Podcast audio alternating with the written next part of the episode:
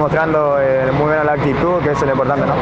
Kevin, eh, el empate da la sensación que, que, tiene sabor a poco por lo que hicieron, por el gasto, porque San Lorenzo vino a aguantar, a hacer tiempo, se encontró con el gol y después no hizo más y ustedes a lo largo de los 90 minutos fueron protagonistas. Esa es la sensación. Sí, obvio, esa es la sensación, ¿no? Creo que queríamos ganar, esa era la idea, siempre salir a buscarlo por los tres puntos.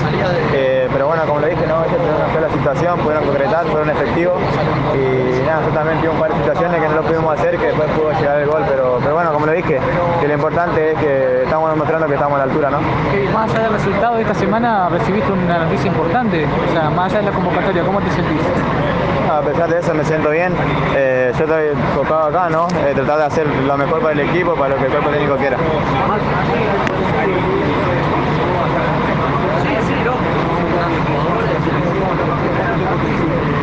Creo que un montón, ¿no? Creo que él es un jugador que estuvo mucho en mi posición y siempre me trata de darme la, las herramientas que, que, él tuvo, ¿no? Así que, que nada, siempre trato de escucharlo y aprender de él.